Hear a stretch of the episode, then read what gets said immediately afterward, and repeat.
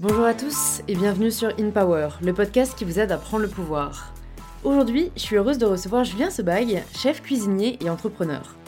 Vous connaissez mon amour pour les bons petits plats, donc je suis toujours hyper heureuse de recevoir des chefs sur le podcast. Et ce qui est le plus fou, c'est que Julien est un autodidacte. Parce que Julien n'a jamais étudié la cuisine, après le bac, euh, il entre en école de commerce parce qu'il savait pas exactement ce qu'il voulait faire. Et c'est au fur et à mesure des expériences, de dîners organisés où il se charge du menu, qu'il se rend vraiment compte de son amour pour la cuisine. Il décide alors de proposer bénévolement son travail auprès de restaurants pour se former, pour apprendre et pour réellement découvrir le métier. À la fin de ses études, il décide donc de lancer son propre projet de chef à domicile, une expérience pas trop engageante qui lui permet de valider son concept et de se faire connaître. Il enchaîne ensuite avec la création d'un restaurant éphémère, chez WAM, pour enfin prendre les rênes du restaurant Créature, situé au Galerie Lafayette, un restaurant 100% végétarien qui lui permet d'exprimer tout son engagement et sa créativité. Julien montre bien dans cet épisode deux choses en particulier, que travail et plaisir ne devraient pas être opposés, bien au contraire, et que quelle que soit notre formation, si on est passionné, on peut se donner les moyens d'y arriver. Si c'est la première fois que vous écoutez InPower, bienvenue, j'espère de tout cœur que cet épisode vous plaira, et si ce n'est pas la première fois, pensez à vous abonner sur l'application que vous êtes en train d'utiliser, c'est gratuit et ça vous permet d'écouter d'autres conversations inspirantes et enrichissantes. Je suis ravie de vous inviter maintenant à rejoindre ma conversation avec Julien. Bah écoute, bonjour Julien. Salut. Bienvenue sur InPower, je suis euh, très heureuse de te recevoir. La première question que je pose à tous mes invités, c'est de se présenter de la façon dont ils le souhaitent.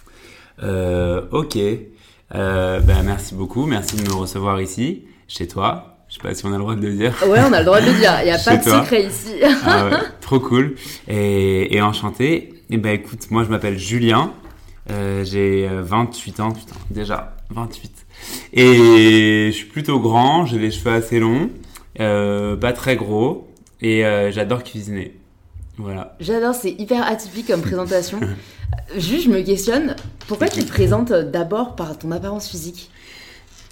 Ah bah je sais pas. Je sais Ça pas me bien parce que les que gens mettent un visage euh, sur... euh, en fait je le fais pas tout le temps. C'est juste que comme là c'est un podcast et qu'il Ouais. y a que nos voix, Ouais. j'essaye de, de me glisser dans la tête des gens et dans leur imaginaire, tu vois. Vu que là euh, on s'affilie à une voix, peut-être qu'on peut mettre un- une apparence dessus, tu vois, Ouais. et rentrer un peu que, que les gens puissent s'a- s'attabler avec nous vu qu'il y a des chaises vides. Ah, c'est marrant, j'aime beaucoup. du coup, Julien, est-ce que tu peux nous dire quel, comment t'étais quand t'étais enfant? Quelles étaient tes aspirations, tes rêves? Est-ce que tu trouves que t'as changé par rapport à aujourd'hui? Enfin, j'aime bien connaître un peu euh, comment s'est déroulée l'enfance euh, des personnes que je reçois. Euh, écoute, euh, j'ai la chance d'avoir une famille vachement aimante, euh, une enfance euh, hyper colorée avec des beaux voyages. je manquais de rien, une famille vraiment cool et des copains. Après, le, le, le truc, ce qui, je pense, qui me nourrit aujourd'hui, c'est c'est peut-être ma différence dans le sens où j'avais, j'étais hyper sensible, je le suis toujours. Et quand t'es petit, c'est pas pareil que quand t'es grand. Tu sais, les enfants parfois comprennent pas trop euh, euh, la timidité des autres ou ne comprennent pas trop euh, euh, l'extravagance. Moi, quand j'étais petit, parfois j'avais des côtés peut-être un peu efféminés ou, ou voilà un peu plus sensibles, même dans ma façon de m'habiller, etc. Donc c'était pas pris. Aujourd'hui, c'est pris comme une différence, comme une richesse. À l'époque, c'était plus pris comme voilà. Donc j'étais, il y avait des, il y avait des moments où je me sentais peut-être un peu, euh, je cherchais un peu ma place, tu vois, étant Mm. petit.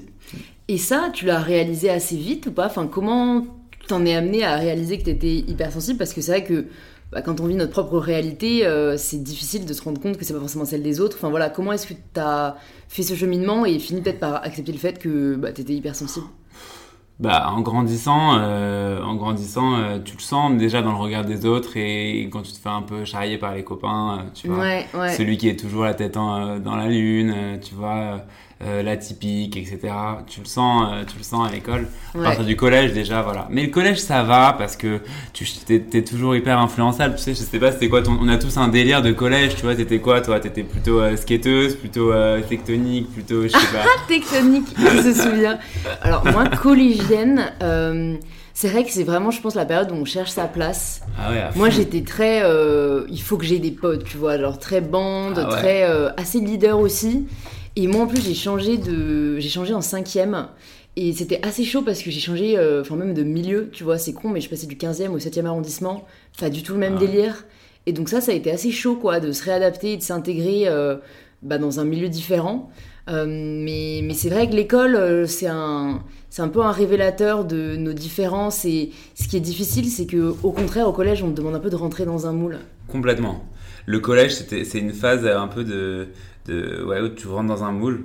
Et euh, bah moi, j'étais skater à fond. Mm. Et ça, ça m'est resté. Mais donc, en fait, je pense que tu es plus à la recherche du moule plutôt qu'à la recherche de toi-même au collège. C'est clair. Je pense. hein. Mm. Après, peut-être que ça a tendance à évoluer, mais on est vachement influençable à cet âge-là, Ouais, euh, tu ouais. vois, après adolescence, je pense. Ouais. Voilà. Donc, euh, c'est plutôt après, plutôt vers le lycée où j'ai commencé à m'affirmer, et, et après, là, c'est à la vingtaine hein, que. Qu'on accepte vraiment qui on est, Ouais, je pense. Ouais. Je Et pense. du coup, tu pensais t'orienter vers quelle voie? Est-ce que cet amour de la cuisine, tu l'avais déjà euh, à cet âge-là? Écoute, euh, bah, comme je te l'ai dit, j'avais, j'avais une, une sensibilité. Je savais que j'avais envie de m'exprimer un jour. Je savais que j'avais quelque chose à sortir, tu vois, Mm. quelque part.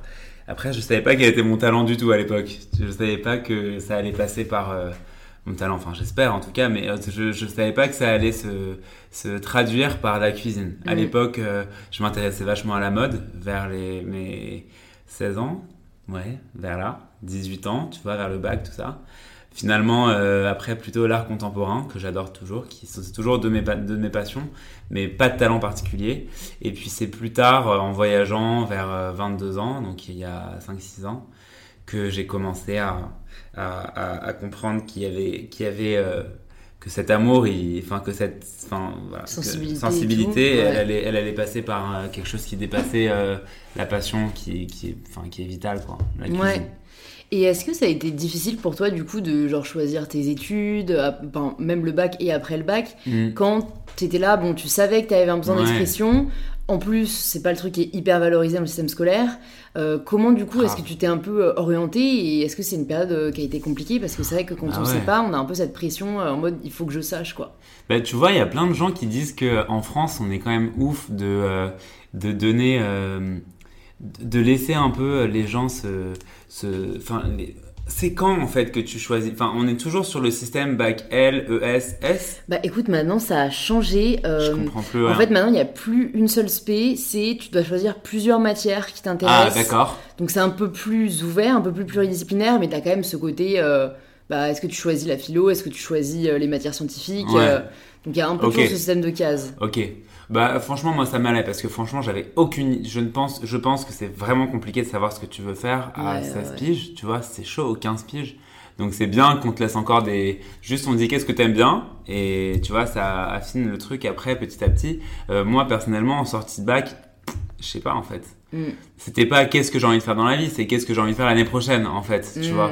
Et qu'est-ce que j'avais plutôt envie de faire une école plutôt qu'une fac parce que je, je préférais être un peu couvé. Ça, je le savais. Euh, je savais que j'avais envie de faire un truc qui me laisse le maximum de portes ouvertes. On m'a dit fais une école de commerce parce que je savais pas vraiment ce que je voulais faire. Mm. Après, il y en a d'autres, ils savent, c'est médecine, c'est comme ça, tu vois. Mais c'est chaud, hein. moi je me mets. euh, cette phase-là, elle est bizarre. Hein. Ouais, les Je sais pas comment c'est passé pour toi. Tu... Enfin, comment ça s'est passé pour toi? Alors j'ai toujours voulu être journaliste, enfin d'aussi que je me souvienne. Et du coup, euh, alors c'est vrai que moi assez tôt, euh, j'ai voulu faire Sciences Po.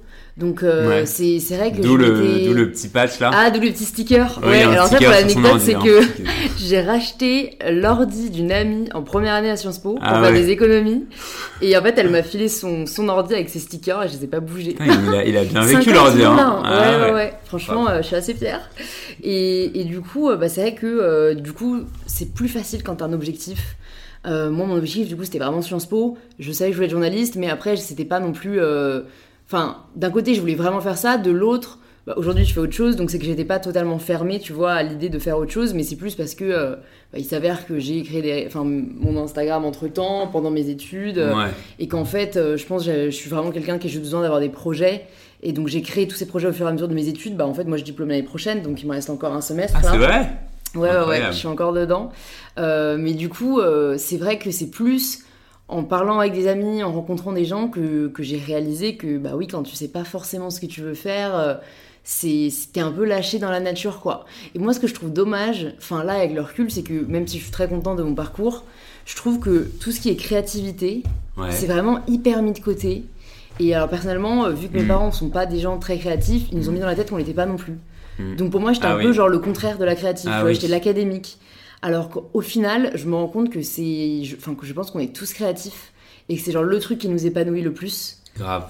Et du coup, je, enfin, vraiment, je suis en incompréhension de pourquoi euh, on n'a pas plus de. Après, t'as quand même des gens plus rationnels. Mais ce qui est sûr, c'est que euh, c'est qu'on n'est pas très très très stimulé. C'est pas avec un cours euh, d'art plastique euh, par Bah semaine non. au collège que tu. Mais de ouf, et surtout tu la peux te plastique, euh, nous c'était hyper théorique, c'était genre la perspective. Ouais. Les, enfin, tu vois, et du coup, ça rendait le truc genre scientifique limite, et donc moi j'aimais pas ça, tu Et vois. au-delà de ça, je trouve que quand t'es euh, quand t'es au collège et- et au lycée et en primaire même, il y a un côté genre l'artiste et c'est un peu le Le loser. c'est un peu le loser. Non, mais c'est grave genre l'art plastique c'est la c'est la c'est la c'est la matière qui sert à rien. Tu sais, c'est Mm. genre est-ce qu'on y va ou pas en genre art plastique 05 quoi. Genre tu finis à quelle heure à 16h ouais mais de 15 à 16 j'ai art plastique donc on s'en fout, tu sais, c'est un peu ouais, ça. ouais, c'est clair, c'est clair, c'est pas valorisé et en même temps parce que bah je pense que pendant de nombreuses années c'était vraiment difficile de vivre de l'art, mais je trouve Ouais. que comme beaucoup d'autres secteurs, les réseaux sociaux ont vachement rebalancé les cartes. Et aujourd'hui, euh, je connais que ce soit des illustrateurs, que ce soit des peintres, que ce soit des. Enfin, pour moi, c'est vrai que la créativité, c'est pas juste l'art. Enfin, c'est la cuisine, c'est la mode, c'est tout plein de choses. Bien sûr. Aujourd'hui, les réseaux sociaux euh, permettent vraiment d'en vivre, voire très bien. Et du coup, euh, enfin, faut que l'école elle suive un peu, tu vois. euh, Mhm. Moi, j'aurais grave aimé un, un peu un cours, je sais pas, expression. Tu vois, où on peut choisir, on peut toucher à différentes choses, je sais pas, la peinture, la poterie, la couture. euh, ça te sert toujours et je pense que ça Ouais. développe une aire du cerveau aussi, tu vois. Mais attends, Perso, combien moi qui a été sous-développé, quoi, parce que j'en ai jamais fait.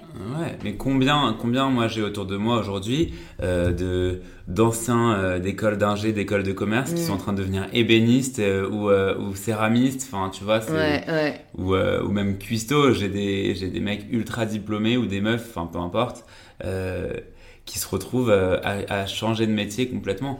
Après, est-ce que finalement c'est pas aussi le propre de, euh, de des études de te faire mener une direction qui après des rencontres vont t'en faire mener une autre. Moi, je suis persuadé que Sciences Po, même si ça n'a rien à voir avec ce que tu fais dans la vie de- du, à ton quotidien, et moi, euh, mon école de commerce, ça n'a jamais eu, ça n'a jamais touché la cuisine. Hmm. Bah, sans, sans ces parcours-là, on n'en serait jamais là aujourd'hui. Ça a forcément euh, influence. Mm. Voilà. Après, effectivement, euh, l'État, l'État devrait, en tout cas le ministère de l'Éducation, devrait peut-être euh, euh, un peu regarder ce qui se passe et adapter un peu quand même. Ouais. Ouais, je me dis. Suivre un peu euh, le- la vague de, de créatifs qui, qui, qui, qui secoue notre génération, quoi. Hmm, et puis même, euh, enfin dans le Nord, dans la pays du Scandinave, euh, il y, a, il y a un peu maintenant ce modèle d'école alternative où tu vois, dès la petite enfance, ils ont vraiment ce côté, ils vont faire des trucs créatifs, euh, même, même tu vois, assembler des pièces, des trucs comme ça. C'est, je pense vraiment, même pour la formation du cerveau, c'est bénéfique, tu vois, alors que pour l'instant, on est un peu, euh, bah encore euh, dans le système, euh, enfin ça a quasiment pas bougé, on s'entend, hein. Enfin, nos parents, nos grands-parents, euh, c'était des maths, du français, de l'histoire géo. je sais pas. Bon, ben, on lance Ça l'idée. hein. ça te manque toi ou pas? Parce que moi, pas du tout. Ça me manque pas, même si parfois, moi perso, j'ai un peu ce truc, étant été très académique toute ma vie. euh, Aujourd'hui, je, je fais quand même plus du tout ça. Et parfois, j'ai un peu ce manque de stimulation intellectuelle. Et euh, je me rends compte, j'en discutais avec mon copain qui, qui est aussi à Sciences Po. Et, euh, et ouais, tu vois, débattre de sujets euh, euh, politiques, économiques et tout, parfois c'est un truc qui me manque. Mm. Euh, parce que aussi j'étais en césure toute l'année là, donc peut-être que quand je reprendrai Sciences Po, j'aurai un peu ce côté-là. Mais je me dis, c'est vrai que c'est peut-être un peu dur, mais je pense que c'est comme tout le monde, quand tu rentres dans le monde du travail, je sais pas, il y a peut-être euh, un peu parfois ce côté très pratique qui est top. Mais est-ce que, euh, enfin moi j'aime bien continuer à apprendre, tu vois, continuer à me nourrir. Ouais, et puis j'ai pas le temps, j'ai être euh, aussi englobé, non?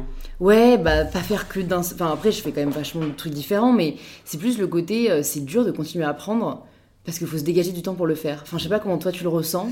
Si Mm. tu t'accordes ce Mm. temps pour continuer à apprendre aujourd'hui, j'imagine que oui, parce que la cuisine, il y a toujours. C'était en cool fait, le des- confinement pour ça, quelque part. hein.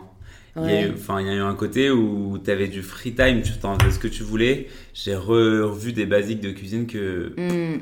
que je connaissais pas, que j'avais oublié, qui n'étaient pas forcément carrés dans ma tête, tu vois, vu que je suis autodidacte. Ouais. Euh, Ouais, c'est vrai, mais ça, c'est alors ça, c'est grave intéressant le côté autodidacte. c'est vachement. euh, c'est vrai que de se trouver du temps pour apprendre, c'est un luxe aujourd'hui, quoi. Bah c'est ça, enfin tu vois moi typique pendant le fou. confinement en fait j'ai fait de la création de contenu à balle. Bah ouais. J'ai fait que ça à fond et donc oui j'ai appris à coudre donc j'ai quand même tu vois fait un truc. euh, Ah, bien. Ouais, je voulais vraiment le faire, mais euh, au final, euh, bah, c'est plus facile d'occuper ton temps pour produire un contenu où tu peux voir un résultat immédiat que de te mettre du temps de côté pour quelque chose dont tu verras pas le résultat tout de suite. Évidemment. Tu vois, ça c'est un truc moi avec lequel j'ai un peu de mal. Euh, notre génération, on veut tout tout de suite, des résultats. de ouf. C'est un peu dangereux ça. Ouais. C'est Mais du coup, pour revenir à, à ton parcours, euh, ça m'intéresse du coup ouais, de savoir, bon, bah tu fais donc ton école de commerce. Ouais. À quel moment tu trouves ta voie? Est-ce qu'il y a des épisodes dans ta vie, tu vois, dont tu, nous- dont tu veux nous parler qui, tu penses, ont été assez révélateurs euh, et qui t'ont amené là où tu es aujourd'hui? Euh, école de commerce, donc euh, qui dit école de commerce pour la plupart dit euh, échange. Donc je suis parti à Londres Ouais, euh, en troisième année. Donc je crois que ça nous amène à, en 2014, un truc comme ça pour la chronologie. Et euh, donc j'ai 22 ans, je vis à Londres avec des copains. Euh, j'ai très peu cours. Je fais un master, je fais une licence de art management parce qu'à l'époque je voulais du coup travailler dans l'art contemporain. Ouais. C'était toujours ma vocation. Pensée, tu vois, idyllique. Et c'est trop cool. Et j'ai beaucoup, de- dans le système anglo-saxon, t'as peu de- d'heures de, cours. Ouais. J'ai beaucoup de temps libre. ouais, Je me promène, euh, je dévore cette ville qui est ma ville préférée toujours aujourd'hui. Euh, énorme coup de cœur sur Londres. À l'époque, euh, c'était l'avènement de la street food à Londres. ouais. C'était un peu avant Paris, trois ans avant. Ah ouais, je trouve que Paris, il n'y a pas trop eu d'avènement de la street food. hein. Là quand même, il se Ah, passe des trouves choses. Hein. Il se passe des choses, mais c'est vrai que moi, pour adorer Londres aussi, euh, les food markets, Ah, c'est la, ça tu on c'est la folie. Ça, on n'a pas on autant. pas le, le- Ça on n'a pas autant. C'est ça, euh, Ouais. vraiment, euh, dans le sud, là, euh, près du London Bridge, il y a un. c'est- Je sais plus comment il s'appelle. Le- Borough Market. C'est pas Camden Oh, il y a les Camden, deux. Non, mais t'as raison. Mais c'est top, quoi, tu vois. Et ça, c'est un truc, je trouve, qui manque de ouf euh, Ouais. à Paris. Ah, mais pff, non, on ne parle pas. Mais ça, c'est, euh, je crois qu'il y a pas mal de problèmes d'autorisation, euh, tu sais, de, par rapport aux places, de food truck, tout ça, c'est Mm. moins libre ici, c'est plus contrôlé, je crois. Ouais. Tu sais, par rapport à tout ce qui est euh, euh, enfin, bail commercial, tout ça. Ouais, c'est complexe simple, je comme crois milieu, que c'est ouais. plus compliqué, ouais. Mais, euh, Donc, du coup, gros coup de cœur pour Londres. du, ouais, du coup, et pour toute cette food, tout- toute la vie est tournée autour de la food, tu vois, là-bas, à cette époque-là. Mais quand même, aujourd'hui, c'est beaucoup à Paris, tu vois, avec un ça, c'est quand même vachement ça. Euh, à Londres, en tout cas, c'était euh, c'est déjà sous la lumière il y a 3-4 ans. Et donc, je suis là-bas et je comprends rien. Et puis, je découvre Otolenghi, tu sais, le fameux chef qui a écrit Ouais. tous les livres euh, méditerranéens. Et je tombe amoureux de cet univers. Euh, et je commence à cuisiner pour mes potes, pour mes colocs. Je leur fais à manger toute la journée, vu que j'ai du temps. Au début, c'est euh, je fais à manger bah, parce qu'on n'a pas trop d'argent et que du coup, on veut pas aller au resto. Mm. Donc, faut bien manger. Et, euh, et après, je, ils commencent à bien kiffer, moi aussi.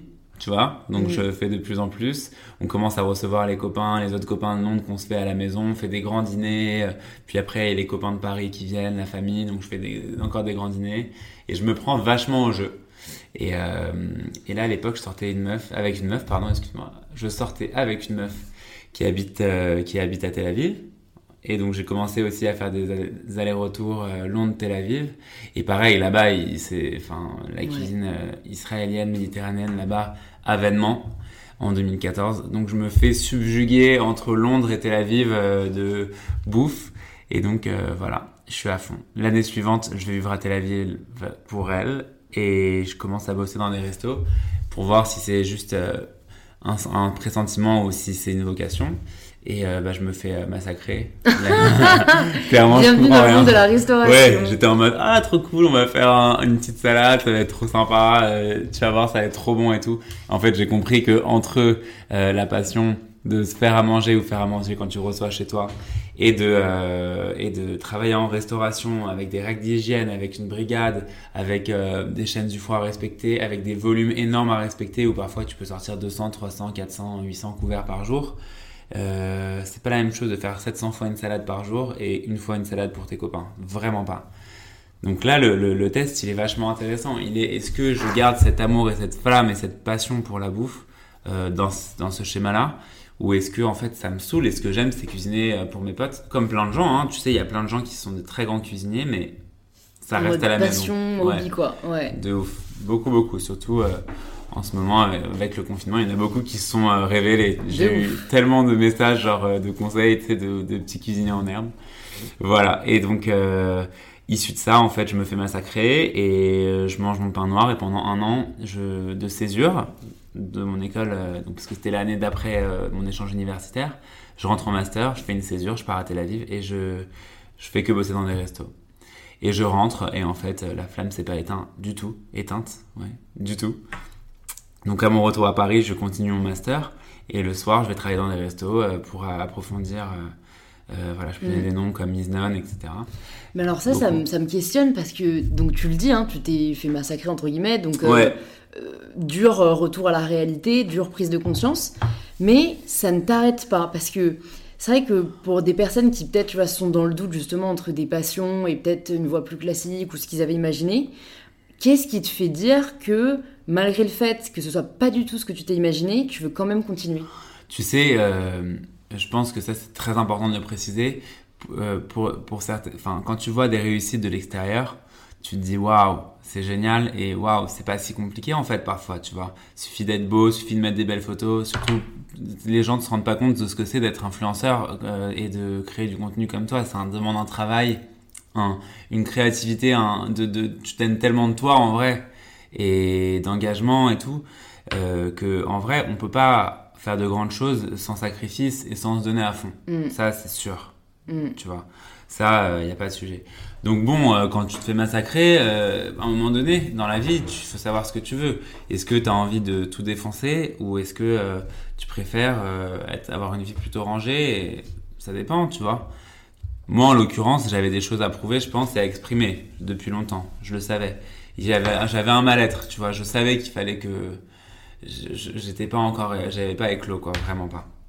Et je sentais que c'était ma porte, c'était la porte voilà. Donc j'ai fait des petites dépresses, hein, parce que je me suis vraiment fait massacrer, parce que tu viens pas du milieu, t'as pas fait d'école, il euh, y a rien qu'une posture, mm. euh, une façon de couper, euh, des horaires à tenir. Tes jambes, elles sont pas habituées à faire des, services de 10 heures d'affilée et de te réveiller le lendemain matin, à 7 heures alors que tu t'es couché à 3 heures après le service.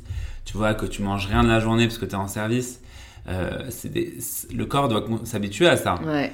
Tu vois, moi aujourd'hui, j'ai des, des, euh, des, des, euh, des, cuistots qui ont été façonnés euh, depuis CAP, école, qui ont fait des stages et qui après, tu vois, qui ont travaillé dans des grandes maisons, qui arrivent, les mecs déjà, c'est des, des diamants bruts. Hmm. Il faut le créer, le diamant. Franchement, hmm. on n'a rien sans rien, ça c'est hmm. sûr. N'écoutez pas ceux qui vous disent que c'est facile, c'est impossible. Je, pense que, je pense que tu es assez d'accord là-dessus. Ouais, je suis carrément d'accord, mais c'est vrai que c'est pas facile. Tu vois, moi, je suis jamais passée par une phase de, de dépression avant, enfin, dans, le métier que je fais, et, et, quand même où je me serais dit, il faut que je persévère, tu vois. Et donc, je pense que ça peut être difficile quand euh, on vit des moments durs. De, de réaliser que si c'est quand même euh, c'est quand même sa voix tu vois t'as quand même des phases de surchauffe t'as quand même des périodes de surchauffe ouais ouais mais c'est plus euh, tu vois de la fatigue que, que du dégoût ou que ah non je t'ai pas, pas parlé de dégoût je t'ai pas le, le, dégoût le je pense que j'étais à la barrière du dégoût mais juste j'étais pas dans le dégoût. J'étais dans le euh, challenge, tu vois, plus. Ok. Je me faisais un peu. En gros, euh, c'est plus est-ce que j'ai l'étoffe de. Euh, et tu voulais prouver que tu l'avais. Non, et puis, et puis quand tu vas travailler dans des restaurants où il y a un certain standing et que tu n'as fait aucune. Enfin, c'est quand même c'est pas un jeu c'est un métier. J'avais pas de formation tu vois. Et d'ailleurs ça est-ce que ça n'a pas été ah, compliqué ah, bah, de te faire début, accepter et tout ah au début ils m'ont fermé la porte au nez donc j'ai dû commencer par la petite porte. J'ai été j'ai fait un peu de plonge. Ouais. euh, euh, j'ai fait euh, j'ai travaillé d'abord dans des fast food tu vois au début voilà pour, j'ai monté je suis monté crescendo pardon jusqu'à arriver dans les restaurants qui m'intéressaient là-bas euh, bah ça c'est cool de le dire aussi parce que ah parfois les gens ils se rendent pas compte. Euh, enfin déjà donc c'est un message même si vous n'avez pas fait d'études dans un certain domaine, ah, vous pouvez arriver à votre rêve et il va peut-être falloir passer par la petite porte et il faut en avoir conscience et faut pas le rebuter quoi. C'est à fond, à fond.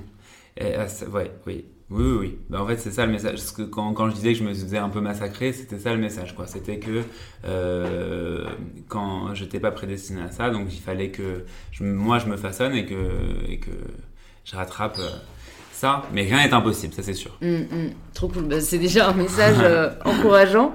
Et donc tu reviens à Paris, tu bosses le soir dans les restos, et donc une fois que tu termines tes études, tu te dis, je me dis, ça part à fond.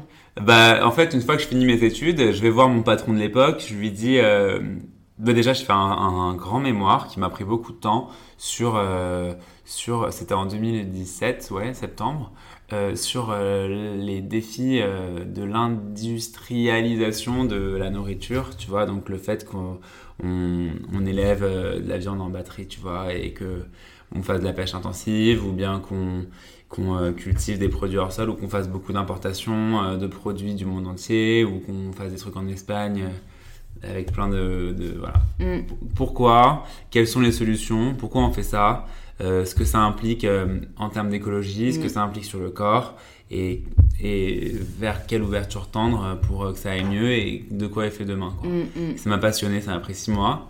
Euh, et ça m'a vachement euh, ouvert sur, euh, sur la beauté du métier, sur tout ce qui est produit, etc. Je pense que ça m'a fait gagner beaucoup de temps dans ma carrière où en fait je me suis rendu compte que c'était pas la, la technique et tout qui a importé, mais tout ce côté-là, amour et partage avec des producteurs, tout ça, tu vois, tout ce qui fait plus un chef, entre guillemets, tu vois, la Mm. vision Mm, d'une mm, cuisine plutôt que la cuisine en tant que. en Ouais, tant la que- philosophie, quoi. Exactement, ouais. Mm. Et puis je vais voir mon patron d'époque, je lui dis écoute, je vais être diplômé euh, d'une école de commerce, Euh, c'était sympa. Maintenant, moi, j'aimerais monter un concept, j'aimerais faire euh, qu'on fasse ensemble euh, du domicile. C'était chez Miznon à l'époque, le restaurant de pita assez connu. Ouais. Euh, il m'a dit euh, que j'adore d'ailleurs toujours. Il m'a dit écoute pas le temps, on fera ça plus tard. Et donc moi j'ai dit ok je vais le faire tout seul. Je me suis dit qu'en fait à domicile il n'y avait pas de traiteur ou de, de cool quoi, tu vois. Il y avait plein de restaurants trop branchés, trop cool qui ouvraient dans les quartiers un peu populaires ou pas. Et je me suis dit mais pourquoi il n'y a rien à domicile? Si demain je veux faire mon anniv chez moi ou je veux me marier ou quoi, c'est toujours très classique quoi. Mm, mm. Donc euh, j'ai monté euh, ça et j'ai commencé à aller chez les gens euh, et ça a tout de suite pris. Voilà. Ok. Et, et Ça, c'est trop cool. Donc, en fait, tu t'es dit dès le début, à la sortie de tes études, que tu voulais lancer ton concept. Si t'avais quand même Bah, retiré ça de ton parcours, c'est que c'était oui. pas pour toi le. Mais ça, c'est l'école de commerce, tu vois, je pense, clairement. Mm, ça, ça, sans l'école de commerce, j'aurais jamais eu cette confiance, tu vois, sur en... J'aurais jamais eu la... Enfin, déjà, le, côté compta, euh, etc., le côté euh, rentabilité, business model et tout, euh, business model, ouais. etc., ouais. Premièrement, et puis, deuxièmement, j'ai trouvé un concept, parce que j'avais pas un euro à l'époque, et, et en fait, quels sont les risques, tu vois? Clair. Un dîner se passe pas bien, on s'en fout. Ouais. Si je vois que ça prend pas, tant pis. C'est pas genre il fallait prendre un pas de porte, euh, il fallait payer euh, des Faire employés, des après et trucs. tout. Ah ouais, non. ouais, ah non, là c'était vraiment en mode épisode 0, je dois juste aller acheter des aubergines et un peu de déco pour me marrer et, et un, un joli tablier, tu vois, ça s'arrêtait là. Ouais. Et, euh, et, et j'y allais en métro avec tous mes sacs et mes trucs. Bon voilà, au début j'ai un peu, c'était un peu à l'arrache, mais quand, quand c'était sans risque en fait. C'est pour ça que je me Mm. suis lancé. Je me suis dit au pire, Mm. qu'est-ce que Ouais. faire Et en termes, euh, bah, même hyper pratiques, euh, comment, enfin, genre, est-ce que tu te souviens du premier dîner que t'as donné Euh, Ah bah oui, ont été un peu, Bien sûr. enfin, quelle a été ta réflexion, ta stratégie Tu vois, raconte-nous le, le, le Ah bah, day bien one. sûr.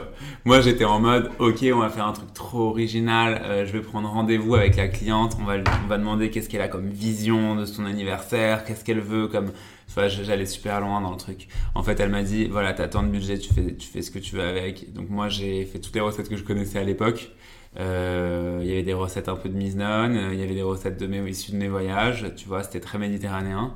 Et j'ai commencé à, et j'étais tellement excité qu'en fait, je voulais un peu cuisiner devant les gens. Tu vois, donc je mettais, je posais tout sur un buffet.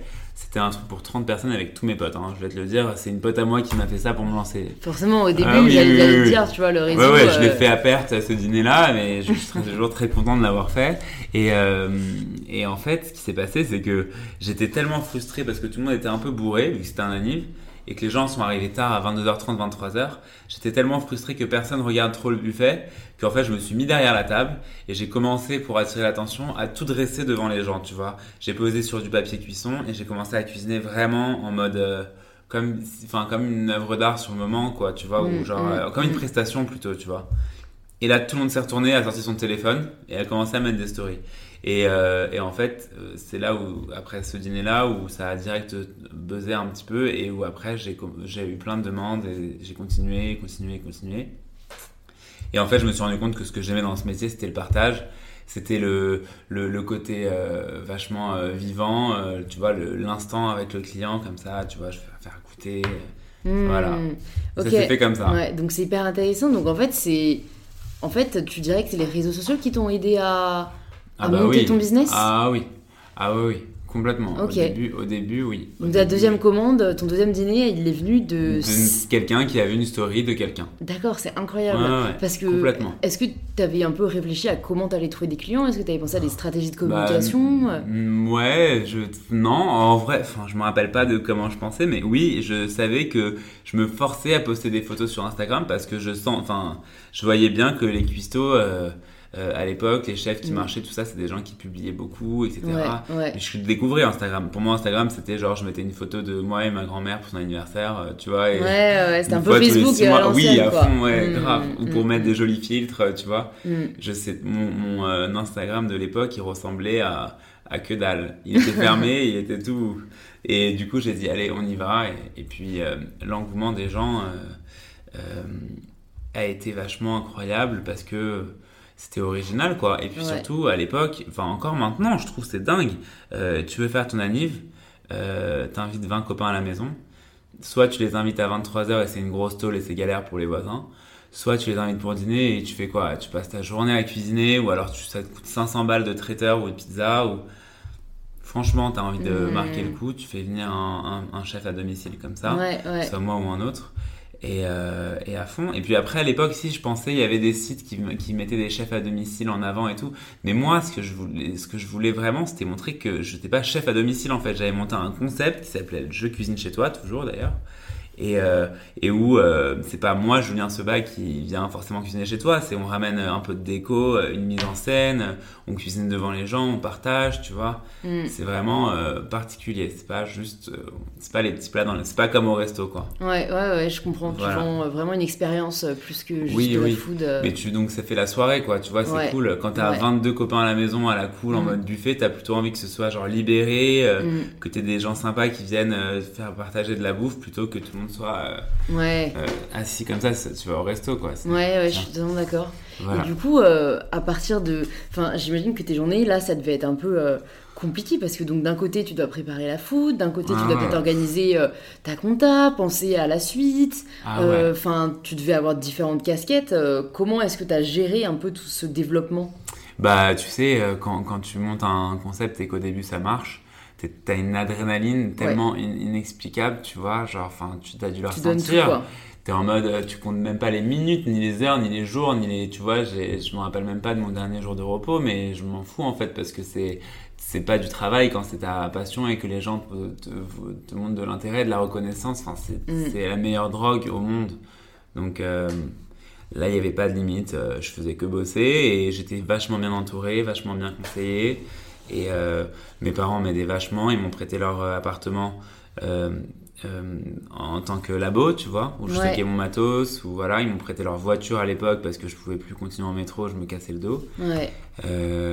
voilà, au bout d'un moment, j'ai pris une stagiaire assez rapidement qui était en école de cuisine à côté, qui m'aidait beaucoup. Et c'était. et puis après, quand quand tu vois que ça, marche, que ça va trop vite pour toi, bah, tu recrutes quelqu'un en plus, etc. Voilà. Mm. Puis maintenant, on a une équipe. Et ça, ça n'a pas été trop dur la phase où euh, bon, tu t'es rendu compte que tu allais plus pouvoir tout faire tout seul Est-ce que toi, t'as pas de mal à t'entourer ah Chez qui t'es allé, euh, chez, es allé toquer à quelle porte, tu vois, pour trouver les, bonnes mm. personnes Surtout que c'était un concept assez personnel au final. Ouais, c'est vrai que c'est vachement dur de déléguer. Franchement, c'est vachement dur. Sauf qu'au bout d'un moment où je tournais un peu en rond, ça faisait 4-5 mois où je faisais des dîners pour 20 personnes tous les jours, comme ça, tout seul. Euh, et que quand tu sens que l'amour, parce que tu as beau aimer plus que tout ton métier, si tu le fais tous les jours de la même manière, au bout d'un moment, euh, la routine, un peu, ouais, et l'amour dans le truc et aussi. Donc à la fin, quand je sentais que j'arrivais un peu moins avec le sourire chez les gens, je me suis dit qu'il y avait un gros problème. Mm. Donc euh, là, ce que j'ai fait, c'est que j'ai booké des dîners à l'étranger. Euh, et j'ai réussi, tu vois, en mettant des stories sur Instagram en mode euh, Hello, je serai à New York la semaine prochaine, est-ce que ça chauffe quelqu'un dîner à domicile? Et bon, j'arrivais par A plus B à trouver un truc qui me payait le voyage, tu vois. Donc j'ai commencé un peu à voyager pour décompresser. En rentrant, je me suis rendu compte qu'il fallait que je prenne quelqu'un en plus et que, euh, et que dans tous les cas, j'allais être tout le temps là et que cette personne allait finir par euh, euh, reprendre mon cerveau, tu vois, et qu'il n'y avait pas de raison, voilà. Et c'est le cas aujourd'hui, c'est toujours mon bras droit, elle s'appelle Jess, et ça fait trois ans maintenant qu'on bosse ensemble, tous les jours. Mm. Et j'ai plus confiance en elle qu'en moi, voilà. c'est là où on sait qu'on a trouvé, ouais, ouais, ouais, ouais, il faut, il faut, il faut c'est hyper important de, de faire, de savoir déléguer. Si en fait, le seul truc qui est compliqué, et ça je me rends compte aujourd'hui, c'est de, de, réussir à comprendre que les, les, autres ne sont pas dans ta tête. C'est pas parce que tu penses que tu es convaincu de quelque chose et c'est pas, enfin, c'est pas évident. C'est pas euh, évident pour les autres. Donc c'est à mm. toi de savoir bien expliquer, parler, prendre le temps, montrer. Euh, voilà, ça prend, c'est des processus qui prennent du temps, mais mais qui sont euh, hyper importants et fondamentaux, bénéfiques au final, quoi. Si tu veux avancer dans, oui, si tu veux avancer, c'est fondamental. Et à quel moment, du coup, tu as commencé à avancer à ta deuxième aventure? Je crois que c'était Créature ou d'abord chez WAM D'abord chez WAM. Ok. À partir de quel moment tu penses à ça? En fait, c'est mon associé actuel qui m'a appelé en me disant Écoute, Julien, je sais que tu adores faire tes prestats à domicile. euh, c'est génial, mais si tu veux passer la seconde, euh, moi je te propose un concept qui ne va pas imputer des dîners à domicile parce que c'est un restaurant ouvert 15 jours par semaine. Donc chez WAM aujourd'hui. Et euh, il m'a dit, lui il travaille avec un grand groupe de restauration qui s'appelle le groupe MoMA. Ok, alors juste du coup, c'est pas Jess, là, t'avais un autre associé qui est entré Non, en- alors Jess, c'est pas, c'est pas à l'époque, c'est pas mon associé. Euh, elle travaille euh, pour moi Ouais, euh, et elle m'aide pour les dîners à domicile. Elle est cuisinière. ouais. Voilà. Et c'est l'associé est venu à quel moment du coup dans le... Et l'associé est venu, voilà, au moment où, où je, où ça, je, mes dîners tournaient vachement bien. Ouais, Il y a un mec qui travaille dans la restauration depuis longtemps, euh, euh, qui m'appelle, il s'appelle Jean-David, qui m'appelle et qui me dit euh, Je vois que tu fais des dîners, c'est trop cool. Euh, je sais que tu veux pas les arrêter, donc je te propose de faire un restaurant éphémère, comme ça tu as le temps le reste de la semaine de faire tes dîners, et le mardi ou le mercredi ou le jeudi, un jour par semaine, on fait un resto ensemble. Donc j'ai dit ça marche. Et comme lui, il est associé avec un grand groupe, ouais, on bénéficiait des infrastructures du grand groupe. Donc on a commencé à regarder les lieux et moi quand j'ai vu qu'il y avait le bus Palladium euh, qui appartenait au, grand, au groupe en question, j'ai dit c'est sûr que ce sera là-bas parce que moi j'ai grandi dans le 9e, je suis un enfant de Pigalle et, et je, je vis au bus Palladium depuis que je suis petit. Hmm, Donc ça m'a semblé euh, comme une évidence. hmm. Et donc le mardi soir, euh, voilà, et donc ça a commencé le mardi, euh, je crois 2018, euh, 3 octobre, un truc comme ça. Ok, Voilà, ok, ok. voilà, voilà. C'est cool, non, mais de voir que en fait, c'est très ouvert aux opportunités. Ouais. Et c'est important, je pense aussi de le dire, quoi, de pas Ouais. euh, Bah après, j'ai euh, vachement, j'ai vachement de chance. euh, il faut apprendre à dire non, ça c'est important. Ouais, Et ça, j'ai eu beaucoup de mal au début. On me proposait plein de projets. Au début, moi, j'arrivais pas à dire non au dîner à domicile. Tu vois, j'étais tellement excité par euh, une demande que euh, que j'étais euh, j'étais en mode à chaque fois oui oui oui, oui jusqu'à des fois où genre j'ai frôlé le burn-out parce que quand tu fais euh, 10 dîners d'avi- d'affilée, tu vois, ah ouais, c'est tu chaud. lâches pas prise, tu, tu Ouais. peux vraiment euh, griller quoi. Ouais, Donc j'ai appris à dire non et j'ai appris à dire non aussi au resto. enfin, En fait, je savais que j'avais pas envie d'ouvrir un restaurant propre à l'époque. Euh, j'avais pas envie de m'enfermer entre quatre murs. Je voulais continuer un peu euh, à être nomade. à être nomade, à faire un dîner à Bruxelles le week-end, à faire euh, un dîner pour euh, Balenciaga le mercredi et, ouais. et, euh, et à me reposer deux jours d'affilée si j'en ai envie et partir. euh, voilà. Hmm. Euh, et donc ça marchait, c- cette proposition de chez WAM marchait super bien en fait parce que ça me permettait de pouvoir continuer à tout faire. D'accord. Et en même temps à avancer parce qu'au bout d'un moment, euh, à domicile, à domicile, euh, Ouais, c'est sûr. j'avais envie de pouvoir faire un endroit où je pouvais recevoir les gens comme un restaurant classique. J'avais des idées, tu vois, Mm. j'avais voilà. Ouais, et qu'est-ce que ça a changé du coup pour toi chez WAM Est-ce que euh, ta façon de cuisiner a changé? Est-ce que Ah bah ta, la vision Grave. que tu imaginais pour ton futur a changé? Euh écoute, si tu veux, euh, le futur, je sais pas. En tout cas, pour le présent, j'étais vachement euh, pas prétentieux, mais j'étais vachement sûr de moi dans le sens où je me dis, attends, j'ai fait des dîners, euh, j'ai enchaîné tous les 20 soirs d'affilée où je faisais des dîners à domicile pour 20, 30, 40, 100 personnes. C'est pas un restaurant qui va me faire peur, je vais le torcher, tu vois. Alors qu'en réalité, c'est- une autre euh, façon de travailler. Euh, Être chef dans un restaurant, ça n'a rien à voir avec être traiteur. C'est un autre métier complètement différent. Même si à l'arrivée, c'est la même recette. Euh, la préparation, le stockage, la gestion des équipes, euh, la, la commercialisation, le marketing, la, la gestion de la salle, tout ça. Hmm. J'ai dû tout réapprendre, tout déconstruire. Donc ça, chez WAM, ça a été vache- une vachement belle euh, école. Et même créature qui est arrivée euh, huit mois après, donc Ouais. l'été dernier. Pareil, j'avais jamais fait un restaurant. Je me suis dit, attends, j'ai géré un restaurant ouvert un soir par semaine, plus des événements, des locations de salles, des trucs, plus des voyages et tout. un, un truc sur le toit, de, un truc végétarien sur le toit des galeries, je vais en faire qu'une bouchée. Et en fait, pareil, je me suis pris une grosse claque. Et chaque nouveau projet euh, te fait euh, Grandir. euh, grandir, ouais. Hmm. Est-ce que là aussi, c'est du coup les galeries qui t'ont contacté pour créer ce Bah concept là, c'est le même groupe, MoMA toujours, Ouais, qui a gagné la concession de la restauration de la terrasse des Galeries Lafayette, Ouais. qui a été refaite, qui est magnifique. Magnifique, pardon. Galeries Lafayette Haussmann. Tu sais, ils ont tout refait en béton, magnifique. ouais, ouais, ouais, je vois. Et du coup, euh, MoMA a gagné euh, cet appel d'offres et il m'a proposé euh, l'an dernier de faire une terrasse éphémère sur le toit des galeries le temps des travaux, parce Ouais. que la, mo- la- la moitié de la terrasse était encore en travaux. J'ai accepté, quand je l'ai visité, euh, j'ai vu qu'il y avait un énorme potager à l'é- l'étage du dessus, j'ai dit ok ici ce sera 100% végétarien. Et euh, au début tout le monde était réticent, mais ils ont fini par me suivre et ça a donné créature. Voilà. Et ça a tellement euh, plu en fait aux galeries et à nous. En fait, les galeries, ils avaient un brief, c'était de pouvoir faire revenir des Parisiens aux galeries Lafayette Haussmann, qui étaient devenues quand même vachement internationales. puis même pour un Parisien, c'est un peu l'enfer, tu vois, d'aller là-bas, genre c'est, c'est bourré de monde. Bon bref, et du coup, je me suis dit que le côté végétarien, avec la vue de ouf, ça pouvait faire venir un peu des Parisiens. Et au final, il y a, y a, du monde qui vient, donc c'est vraiment cool. Ouais, et ça a duré plus longtemps que les travaux, du coup. Et ça, bah ouais, et en fait, après les travaux, on devait se faire virer. Et finalement, ils m'ont appelé pour me demander euh, si j'étais chaud pour rester euh, l'année prochaine et l'année suivante. Et voilà. Et donc, me, me revoilà cette année. Voilà, me revoilà cette année. Trop cool. Et alors, comment est-ce que tu organises ton temps aujourd'hui entre ces trois projets? Euh, Est-ce que ça a été difficile de savoir Parce que bon, plus ça se rajoute, même si ton équipe grandit, plus c'est peut-être difficile de savoir toi où te positionner. Euh.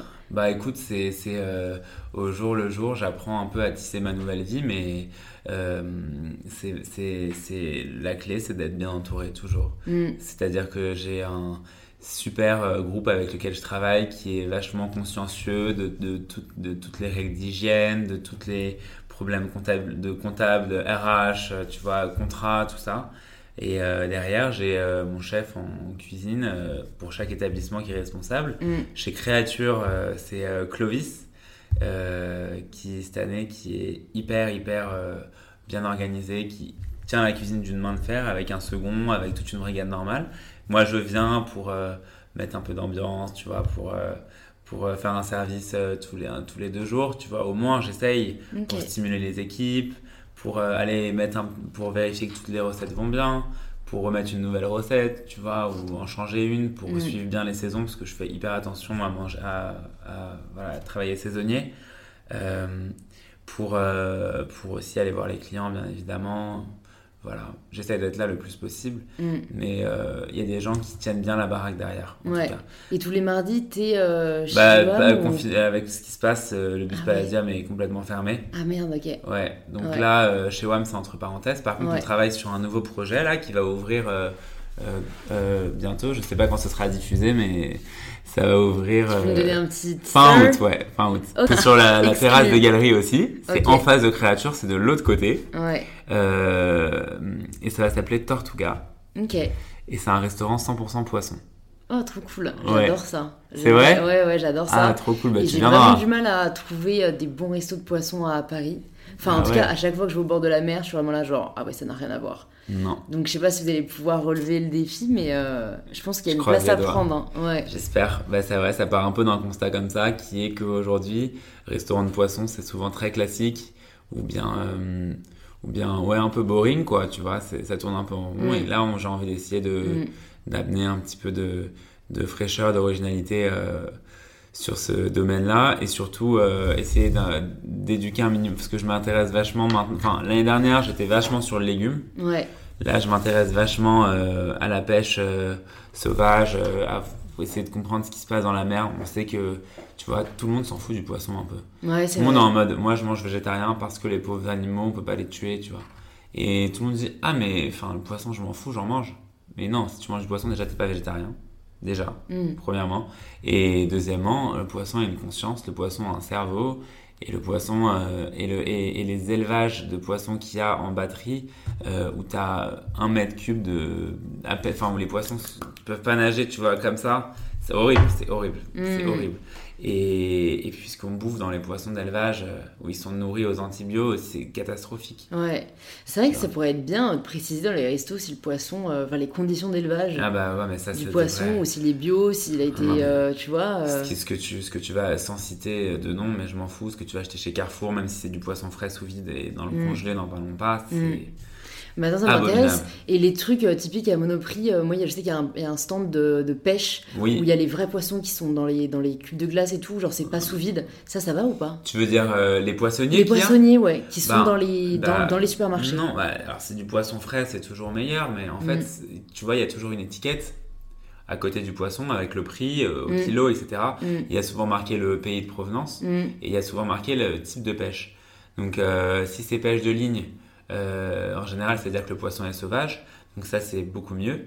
Ça veut dire que c'est un poisson qui a vécu sa vie de poisson euh, et qui a un bateau qui allait en pleine mer pour le pêcher, tu vois. Mm. Et la pêche sauvage, elle est, euh, elle est calibrée, elle est hyper, hyper, hyper, hyper réglementée. C'est-à-dire que tu ne peux pas pêcher, par exemple, un poisson qui, est, qui a trop d'œufs ou deux, je sais pas. Enfin, qui. C'est dur à dire. Ouais. qui, a en- trop de trucs en- dans son ventre. Ouais, qui a trop de trucs dans son ventre parce que reproduction, il faut respecter. Donc en général, Ouais. c'est bien, mais c'est beaucoup plus cher. Parce que Ouais. c'est beaucoup plus compliqué.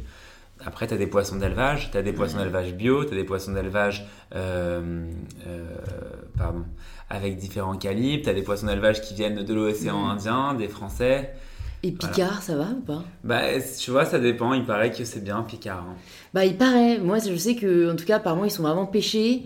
euh, et qu'après, c'est direct Ouais. mis euh, sous congèle. Donc, en plus, niveau qualité du poisson, euh, c'est quand même mieux que peut-être s'il s'est trimballé dans les rues de Paris. je sais pas. Ça, Mais je euh, regarde, moi, ça, souvent les c'est bien. labels. En fait, au moins, Picard, c'est Oui. assez évident, tu vois. Bah, si, après, euh, tu vois, le- toutes ces histoires de labels aussi, oui, voilà, c'est ce que j'allais dire. Le label rouge, ça veut rien dire, hein, tu vois. Le label MSC, euh, pêche durable. euh, Oui, ça c'est pas mal. Ouais, moi, je Bah, il, faut, ça. il, faut, il, faut, il, faut, il faut regarder les labels. Ouais, en fait. non, mais c'est cool parce qu'aujourd'hui, dans l'alimentation, euh, on s'intéresse vraiment plus juste à ce que t'as dans l'assiette, mais d'où ça vient et c'est grave génial. important, ouais. C'est c'est euh, génial. Pour nous, cuisiniers, ça, enfin, c'est Mm. vraiment, ça fait vraiment très plaisir et c'est vraiment encourageant. Et, et c'est enfin, c'est fondamental parce qu'on partait complètement en couille. Ouais, c'est vrai. C'était un peu le wake-up call, quoi. Ah ouais, on allé loin. hein. Ouais, on est allé loin. J'espère pas trop loin. euh, J'espère que bah, des personnes comme toi, tu vois, peuvent montrer qu'il y a un nouveau moyen de, de produire, de consommer, de, de manger.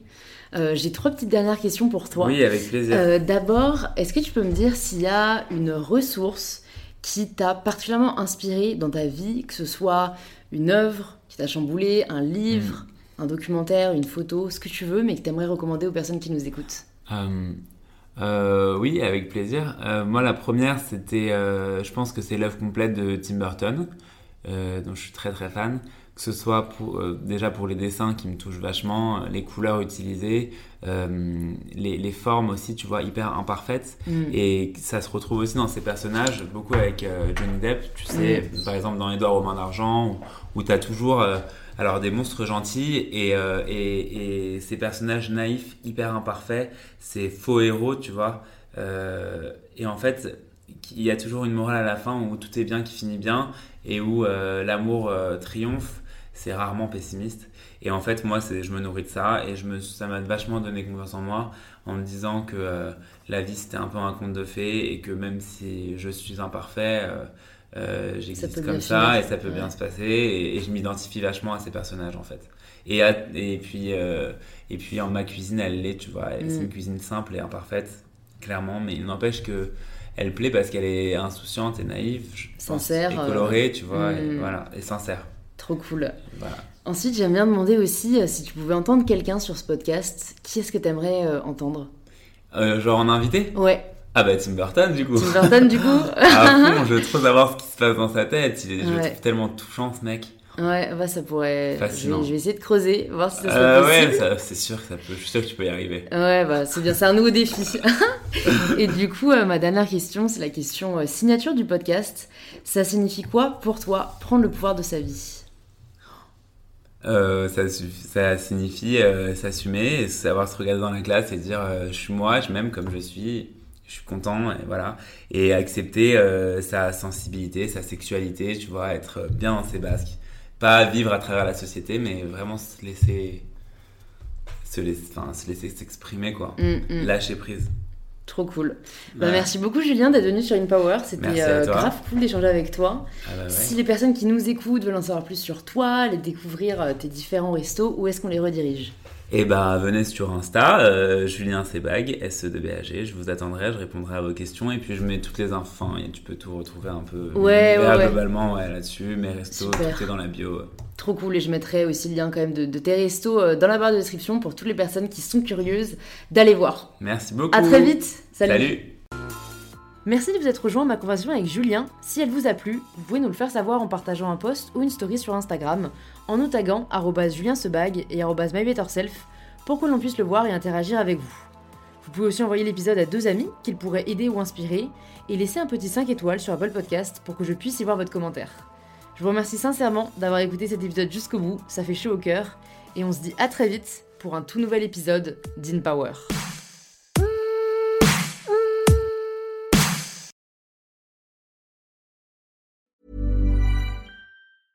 A lot can happen in the next three years. Like a chatbot may be your new best friend. But what won't change? Needing health insurance. United Healthcare Tri Term Medical Plans are available for these changing times. Underwritten by Golden Rule Insurance Company, they offer budget friendly, flexible coverage for people who are in between jobs or missed open enrollment. The plans last nearly three years in some states, with access to a nationwide network of doctors and hospitals. So, for whatever tomorrow brings, United Healthcare Tri Term Medical Plans may be for you. Learn more at uh1.com.